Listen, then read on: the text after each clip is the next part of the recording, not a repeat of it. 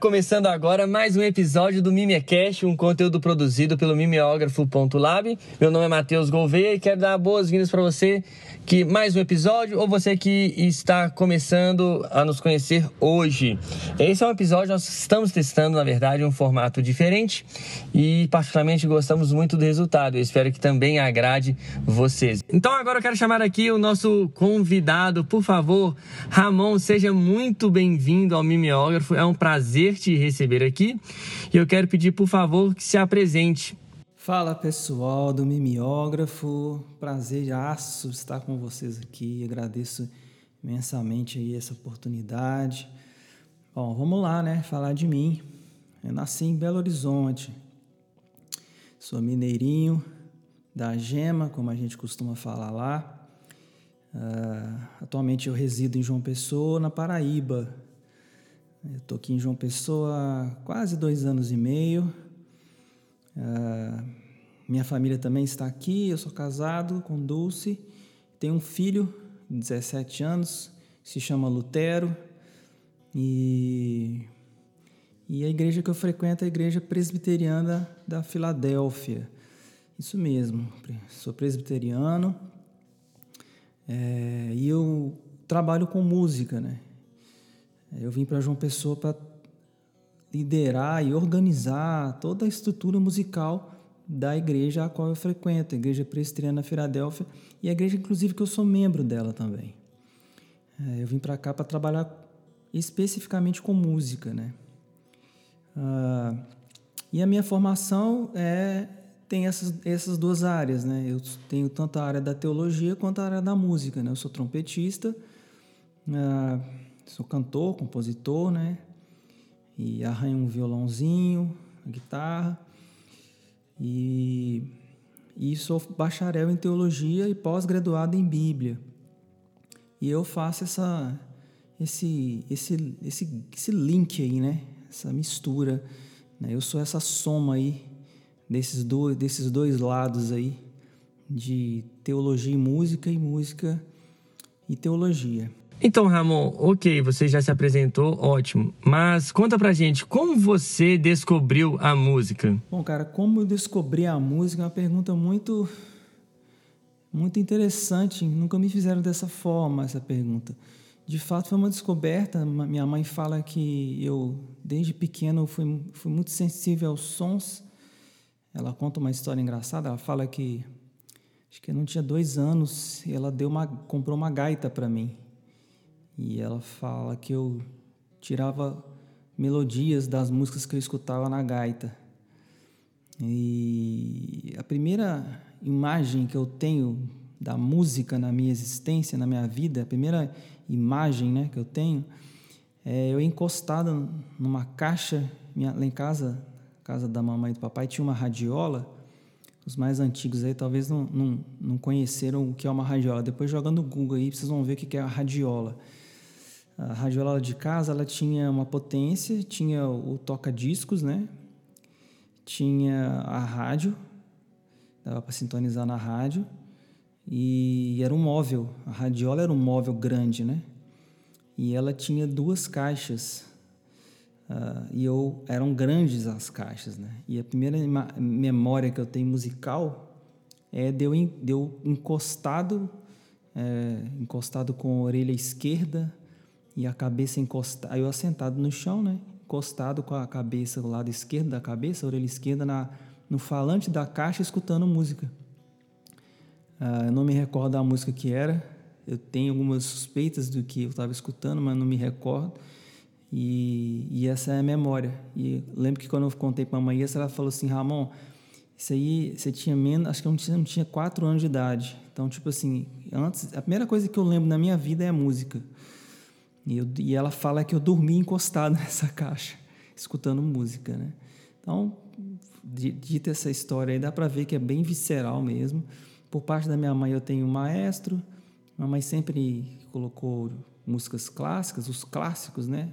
Todo todo o período clássico aí, eu escutei todos os grandes aí, o período romântico também, é, todos aí que você pode, vocês podem pensar aí, é, de, de Beethoven, de Bach até, até Mahler.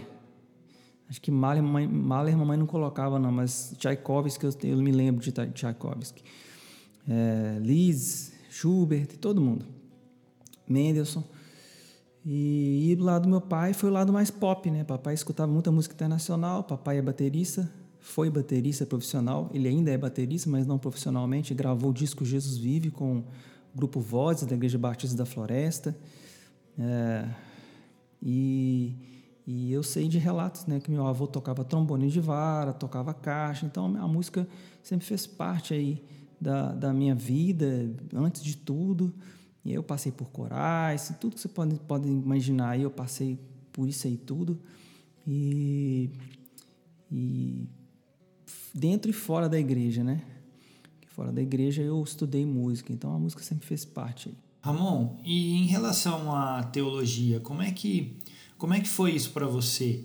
Como é que a teologia entrou na sua vida? Como é que você começou a se interessar por assuntos teológicos, por estudar teologia? Bom, a teologia ela entrou na minha vida de uma forma bem diferente da música, né? Ela entrou empurrada, né? não foi nada visceral. Ah, eu sempre soube, né, que eu provavelmente eu, eu tinha eu já imaginava que eu iria ser um pastor, que eu iria estudar teologia. Mas à medida que os anos foram passando, eu fui ficando mais velho, eu não queria ir para seminário, né? Eu, eu me formei, fiquei três anos rodando, enrolando, na verdade. E nesse período, inclusive, eu fiz, é, fiz o preparatório de Belas Artes, sempre gostei muito de artes, né? É, eu ia fazer a prova para a UFMG, para Belas Artes, e, e, eu não queria ir para o seminário porque eu não queria depender de Deus, né? Ah, e Deus, Deus, Deus me tem me ensinado isso, né? Que é o pecado da arrogância, né? O homem quer ser independente de Deus, né? Então, e eu achava que eu tinha que trabalhar, tinha que levantar o meu sustento, tinha que depender de igreja, depender de ninguém. E quem olha assim até pensa que é, são motivos plausíveis, né? Mas eu tenho aprendido com o reverendo Pedro, que é um grande amigo, querido. Deus, Deus tem me ensinado muito através da, da vida dele, que é o pastor lá da, da igreja, que isso é pecado de arrogância, né? Independência é o, é o pecado da pessoa não querer depender de Deus. A raiz dele é, é a independência, né? E esse era o meu pecado, né? E aí Deus me levou para o seminário para começar a me quebrar. Começar porque tem me quebrado todos os dias desde então, né? A entender que a gente não tem nada, né? Ele nos dá tudo. Por isso que eu falei que a teologia entrou empurrada. Né? Eu fui para o seminário e aí eu me apaixonei pela teologia. No meu segundo ano a gente teve contato com teologia. No primeiro ano não podia ter contato com teologia sistemática, tem que ler a Bíblia primeiro inteira, toda. E no meu segundo ano a teologia entrou mesmo quando eu estava estudando atributos de Deus. Né? Estudando atributos de Deus, a teologia entrou, tudo fez sentido. Eu me vi muito pequeno, vi Deus enorme. Eu estava fazendo um trabalho que tinha três bibliografias e no final das contas meu trabalho acho que teve doze eu entreguei mais de 60 páginas escritas. Uh, e foi nesse período, inclusive, que eu compus a música que foi o começo de tudo, né? Que é a Sobre Modo Elevado. É, puramente teológica, né? Foi fruto já do, do da, dessa, dessa junção aí, música e, e, e, teologia. Então, foi assim que entrou a teologia. Depois, com, com a minha monografia em mãos, eu apresentei ela para um, uma banca de, de uma faculdade teológica lá em Belo Horizonte e haviam, acho que não sei se eram uma ou duas vagas e por causa da minha monografia, do meu bacharel, eu ganhei uma bolsa de 100% e fiz a minha pós-graduação em Bíblia. Então foi assim que aconteceu, velho. Perfeito. É, e qual a relação que você faz entre a música e o ensino? Há essa relação?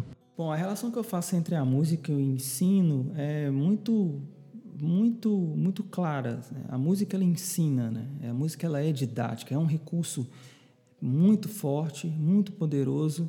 Ah, como é que eu posso dizer? É uma bomba atômica a música. Isso porque a música faz com que ideias e, e, e conceitos é, entrem dentro de uma pessoa sem a necessidade dessa pessoa entender aquilo.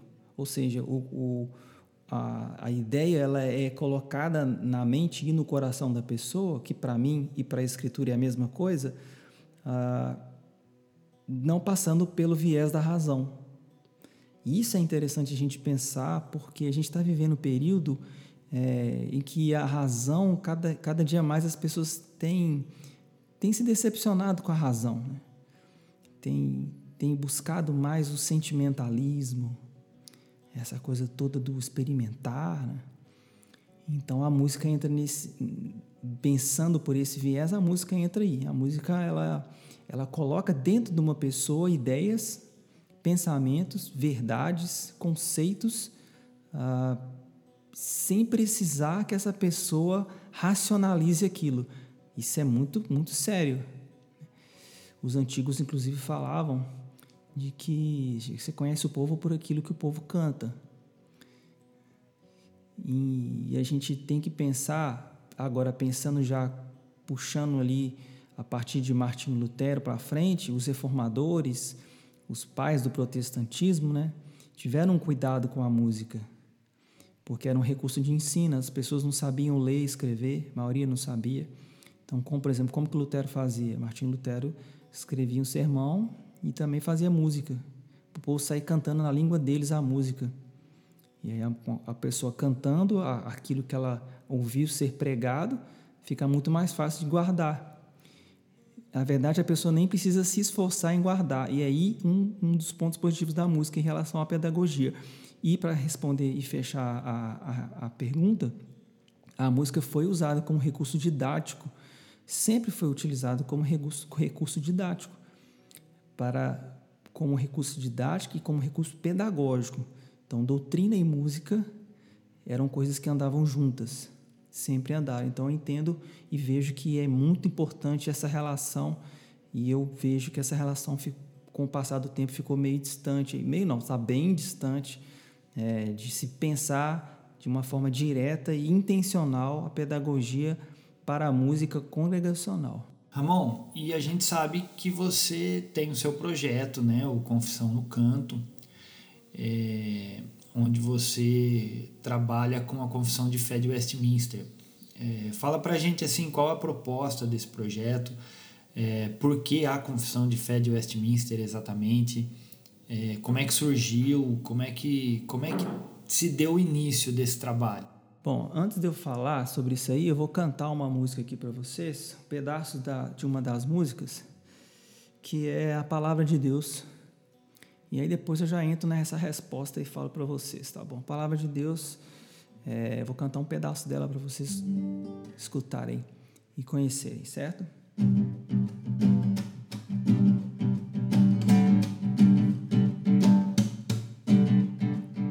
Autoridade da Escritura Sagrada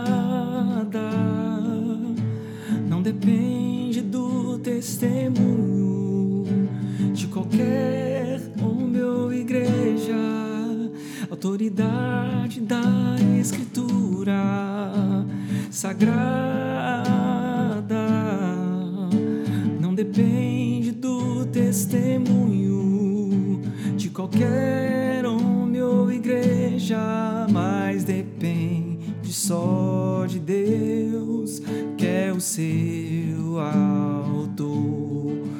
Mas depende só de Deus, que é o seu autor. Ele é a mesma verdade tem, portanto, de ser recebida, crida e obedecida, porque é a palavra de Deus. Ele é a mesma verdade, de ser recebida, crida e obedecida, porque é a palavra de Deus, porque é a palavra de Deus, porque é a palavra de Deus.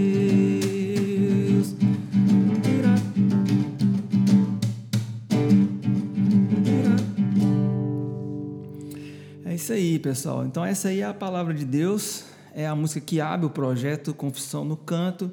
É, essa música é a sessão, é a sessão 4 do capítulo 1 da Confissão de Fé de Westminster. E o, o projeto Confissão no Canto, ele tem essa proposta, a proposta de musicar a Confissão de Fé de Westminster. Bom, para quem não está, para quem não sabe muito bem o que é uma confissão, e talvez esse termo aí fala se você talvez pense que é algo católico, a confissão não é católica. A confissão era um recurso que, as, que, que o catolicismo utilizou e que a reforma protestante também utilizou de ensino.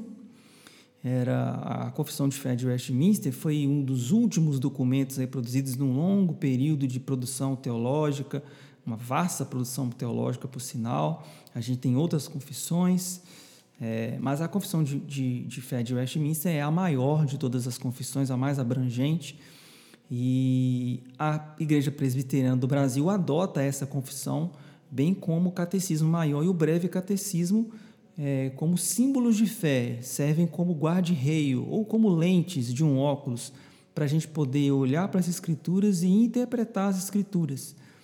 A confissão de fé de Westminster, ela é uma confissão que foi produzida por 151 clérigos, é, pessoas que estavam na abadia de Westminster, é, 1900, 1643 a 1648, se não me falha a memória aqui, o período que ela foi produzida, debaixo de muita oração, debaixo de muito estudo. Haviam teólogos puritanos, ah, haviam os independentes, que a gente conhece como os congregacionais, ah, haviam outros teólogos é, episcopais, se não me falha a memória aqui, e, e também é, membros do parlamento inglês. É, ela foi feita, foi produzida lá nesse período. E ela é muito abrangente e é, uma, é um texto teológico, né?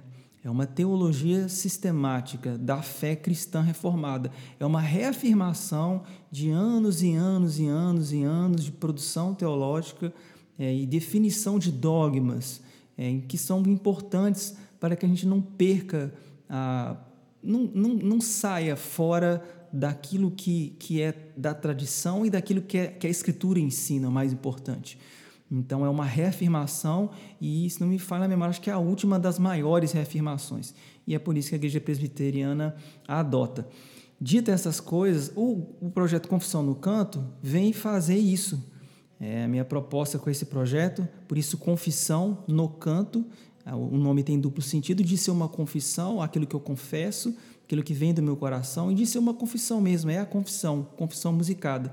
O que eu acabei de cantar para vocês foi a, sessão musicada na íntegra, ou seja, não alterei o texto, palavras do texto não foram alteradas, gente, eu cantei o texto. É, e a proposta da, da, da do, do projeto Confissão no Canto é isso, é fazer com que, com, de forma congregacional, haja essa união de teologia e ensino, né? e música. E, e a música proporciona ensino e a igreja cante aquilo que ela crê.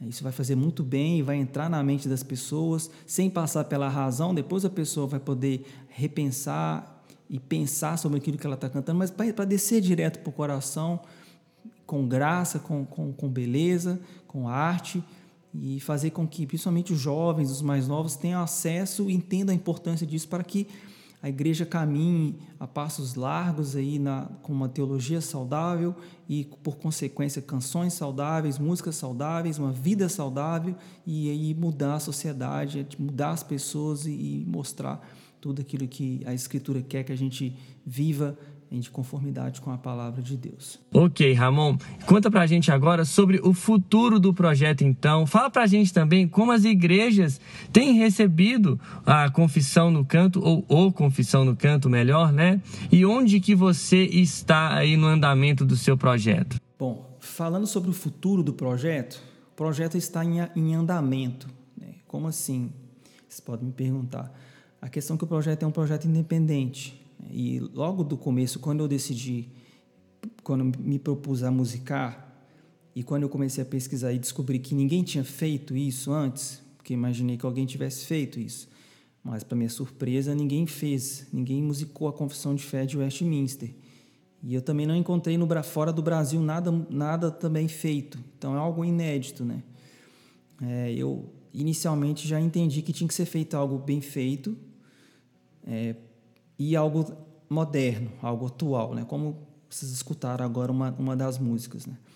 É, a cereja do bolo eu vou deixar por último, é, porque o, o, o, proje o projeto está no seguinte andamento: a gente está terminando de gravar, praticamente está quase tudo gravado. É uma produção grande, né? um, é uma produção que tem praticamente todos os instrumentos, eu tenho abarcado todos os instrumentos, e uma produção moderna, é, com, com elementos modernos, desde a composição, eu pensei tudo bem moderno, bem atual é, para vestir, colocar uma roupa moderna num texto que é um texto que não é simples de ser, de ser decorado. Né? Então a minha ideia era fazer com que a música transformasse o texto em algo mais fácil. Né? E o projeto, tem, temos aplicado esse pro, projeto na Igreja Presbiteriana de Filadélfia, que eu, eu, brinco que é o QG do projeto Confissão do Canto. Né? E já tem agosto, setembro, acho que agosto agosto ou setembro, se me falar a memória, já vai fazer um ano que nós estamos cantando né, é, a, as músicas. E aí o negócio começou a tomar uma proporção maior, porque tem muita gente que tá, entrou em contato, está querendo as músicas, muita gente fica perguntando de quem que são as músicas, porque procura na, na internet não encontra. E não encontra porque o projeto é independente, porque a gente está dependendo de levantar dinheiro para isso. E, e, eu já aproveito aqui para falar que quem quiser apoiar, a gente está de braços abertos. A gente está com a campanha aí do projeto, de mix e master para o projeto, ah, do volume 1 do projeto, né? É, o projeto ele é um projeto que serão três volumes. A gente está na primeira temporada, que vai do capítulo 1 ao capítulo 11. Lá no Instagram do Confissão do Canto, vocês podem acompanhar, está tudo lá primeira temporada nós já estamos fazendo lives, está tá tendo lives com os músicos participantes, está tendo live com, com alguns reverendos, alguns teólogos, para aprofundamento sobre as sessões. Então tá bem completo assim, por isso eu dividi em temporadas, né? Serão 33 músicas, abarcando os 33 capítulos da Confissão de Fé de Westminster. E nós estamos precisando levantar aí R$ 3.500 para mixagem e masterização para a gente poder soltar. A primeira faixa, que é o single, já saiu, que é a, o capítulo 2, sessão 3, que é a Trindade. Então, a Trindade você pode procurar aí no, no Spotify, no seu, no seu streaming favorito, que você vai encontrar a Trindade, que é a primeira música, e aí já vai, você vai ter uma, uma ideia já do que, que eu estou falando em termos de uma música mais moderna, um, um, instrumentos que normalmente não são vistos, né? misturar banda com orquestra, é, tá, tá, vai dar para ter uma noção de como é que está sendo feito o projeto. E Ramon, você pensa em expandir esse projeto para para além da Constituição de Fé de Westminster? Você já tem isso em mente? Você já tem um, um novo projeto em mente, né? É, com de repente outras confissões ou com outras músicas, músicas autorais? Como é que você é, projeta isso para o futuro?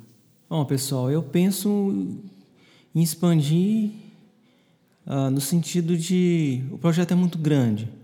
Eu estou indo na contramão do que está sendo feito. O pessoal tem lançado dois singles por ano, talvez às vezes um pouquinho mais. Uh, então eu estou produzindo três álbuns, né? São, são três volumes aí, né? É um álbum triplo. Então é, é muita coisa para ser feita. Então eu penso que o projeto é muito grande. E expandir o projeto, eu penso no sentido de gravar algumas versões em, em inglês, daquilo que dá para ser feito, para não descaracterizar a proposta que foi feita em português, né?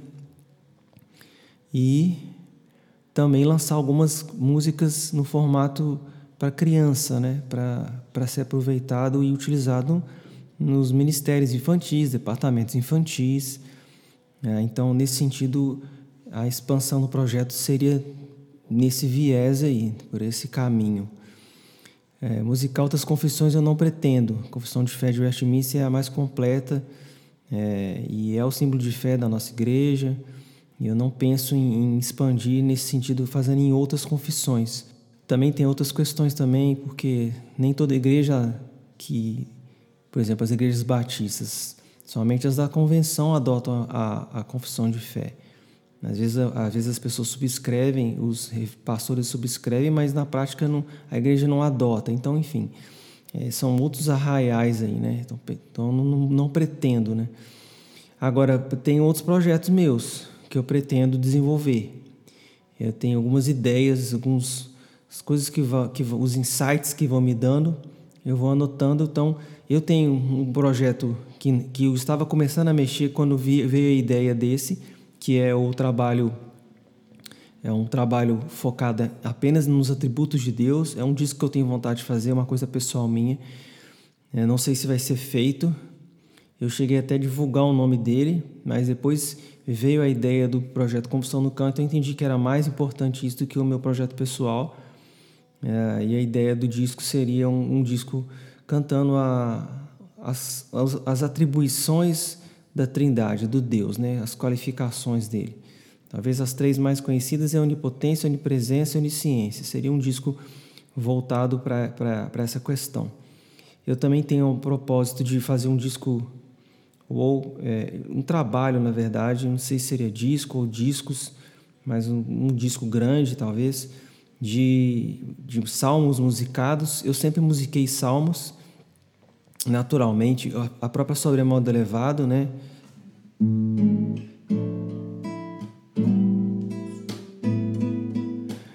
Sobremodo elevado,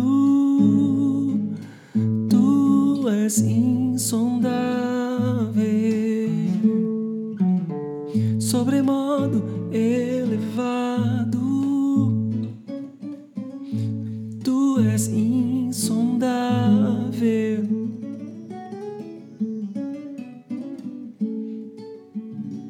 Sobremodo elevado é o Salmo 139, verso 6. Revista atualizada transforma, tra, traduz o termo é, que Deus está muito acima como sobremodo elevado. Tem outros salmos que eu musiquei, o Salmo 150 está musicado, uh, o 52, 6 e 7 também está musicado, que é Oliveira Verdejante, né?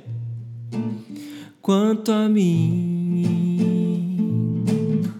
sou a verdejante na casa de Deus. Confio na misericórdia de Deus. Então, eu pretendo soltar um disco aí é, com vários salmos musicados é, e talvez expandir ele para uma salmodia da Bíblia, mas algo também pensando em igreja.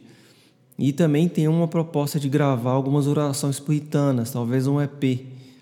É, eu pretendo fazer isso também é, para servir de utilidade para a igreja e para as pessoas cantarem. Então, praticamente, basicamente, eu expus aí as coisas que eu tenho pensado e tenho em mente né, para fazer aí. Espero que Deus me dê graça e inspiração e forneça os recursos para que, se for da vontade dele, possa ser feito todo esse trabalho aí.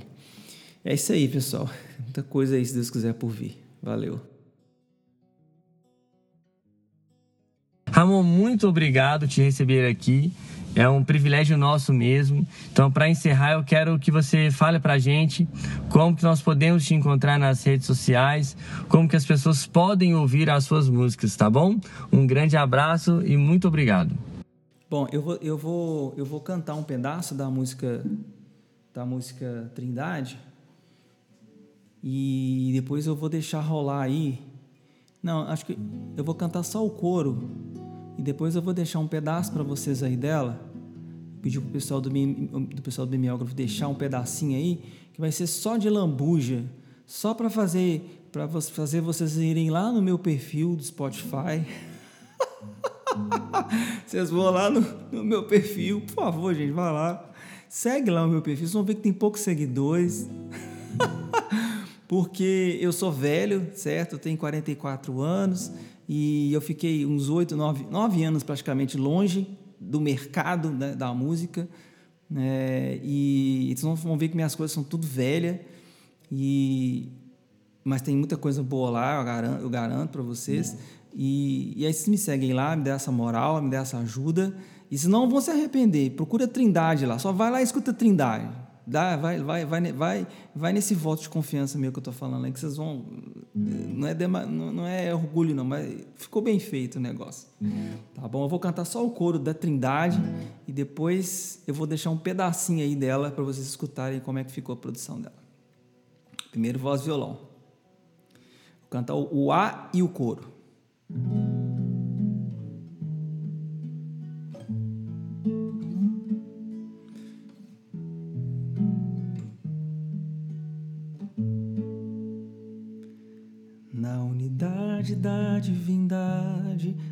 Três pessoas de uma mesma substância, poder e eternidade. Na unidade da divindade há três pessoas de uma mesma substância, poder e eternidade. Deus Pai, Deus Deus o Espírito Santo, Deus Pai, Deus Filho, Deus o Espírito Santo.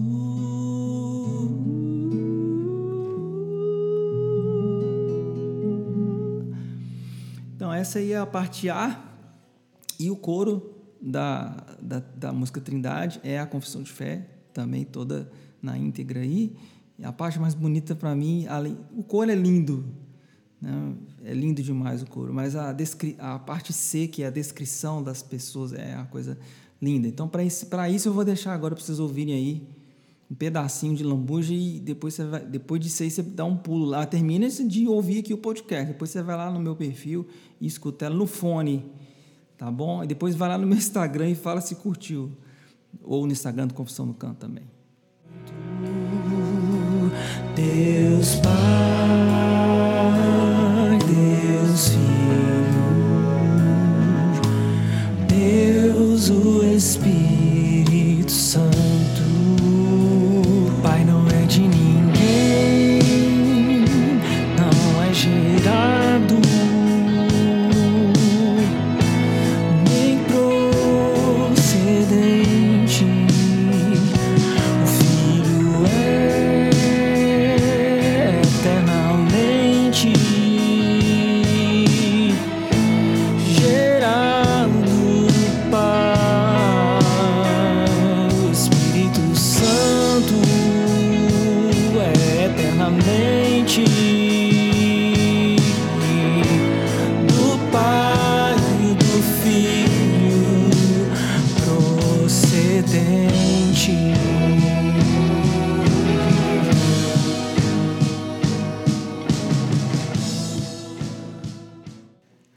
Pessoas me encontram fácil, né?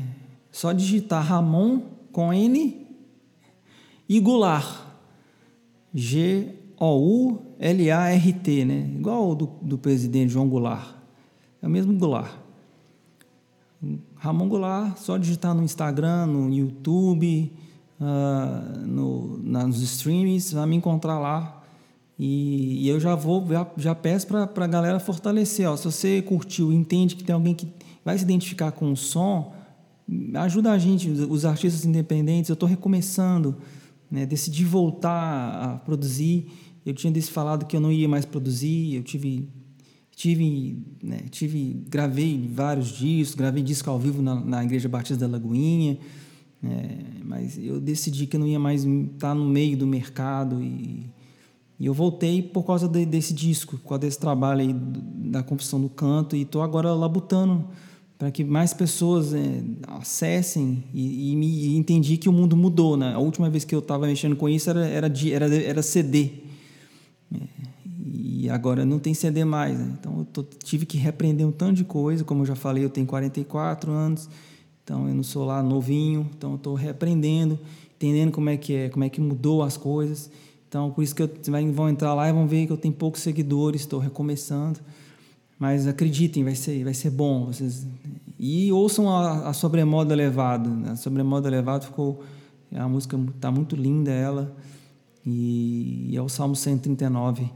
É, parte dele também musicado e outra parte foi a letra que eu compus lá no seminário quando eu contei aquela história.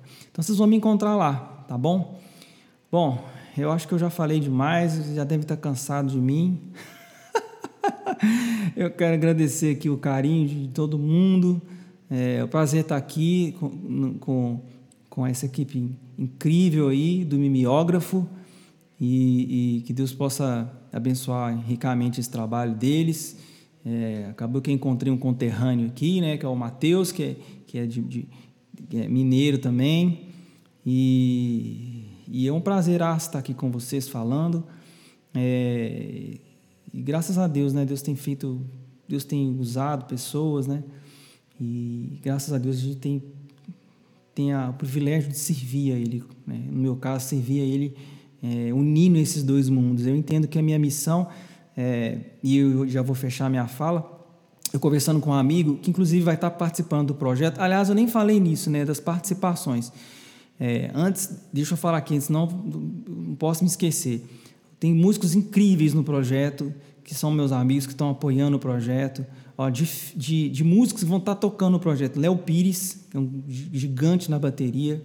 É Samuel Gomes, está fazendo os baixos. Ele, ele tá, é, um, é o baixista que está fazendo toda a parte do, dos baixos aí. É, Samuel Gomes é um grande amigo meu.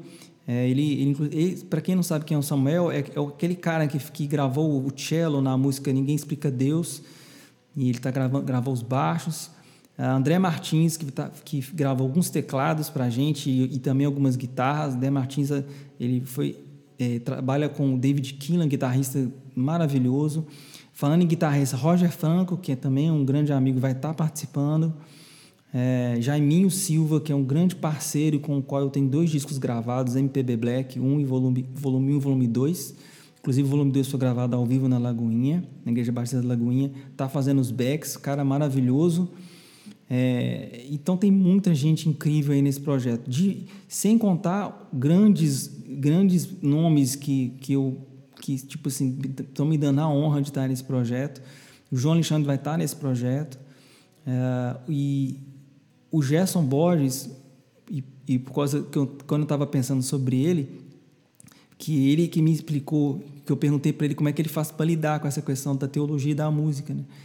Ele, foi ele que me fez entender melhor isso, que a gente não, nós não somos, nós não mexemos, nós não somos uma pessoa dupla, a gente é uma coisa só, né? Eu tinha perguntado como é que ele conciliava, né? E ele comentou isso comigo, né? Ah, você, a gente é uma coisa só. Eu sou músico e sou pastor, sou músico e sou teólogo, então não tem como separar isso. E ele vai estar, tá, inclusive, ele vai estar tá no disco. Tem outras pessoas aí para participarem, para que estão, estamos contactando, alguns mais distantes que a gente não tem tanto contato. Ah, provavelmente o pessoal, esse tem, a gente tem muito contato, tem uma história juntos, que é o Marco Teles, que é do Candeeiro. É, o Marco, inclusive foi por causa dele que eu conheci o, o, vocês, o pessoal do Miógrafo. É, e o Marco Teles, ele, ele foi quando eu era seminarista, ele, ele a primeira igreja que eu trabalhei foi a igreja do pai dele. Então ele, ele fala que eu fui o primeiro cara que ele viu que compunha música e cantava as próprias músicas, né? E ele sempre comenta isso que eu tive uma grande influência no, no start aí da, da decisão dele, né? E graças a Deus Deus tem prosperado o caminho dele, o caminho do candeeiro, todos lá, todos os artistas incríveis que estão lá. Né? Então é isso, pessoal. Obrigado demais. Valeu, valeu, valeu estar aqui. Grande abraço, pessoal do Mimeógrafo, todos os seus ouvintes. É, espero vocês lá no meu Spotify ou no Deezer, onde vocês quiserem, mas dá um pulo lá. E vamos, vamos nos falando, hein? Que vem mais coisa boa aí em breve, novidade aí. Grande abraço a todos aí, fiquem com Deus, paz. Gente, então é isso. Muito obrigado você que acompanhou até aqui. Muito obrigado você que tem acompanhado o mimeógrafo. Isso faz toda a diferença. Gente, é, pode parecer pouca coisa, mas pra gente não é. Isso nos deixa extremamente motivados. Eu falo em meu nome, em nome do Felipe, em nome do João, em nome do André. Eu tenho certeza disso, tá bom? Um grande abraço a todos. Lembre-se que estamos desenvolvendo a série Timóteo também. Volte aí para ouvir algum episódio que você tenha perdido. Indicadores fragmentados Enter Right, que está maravilhoso. Então é isso e até a próxima. De um modo muito especial, Ele cuida da igreja.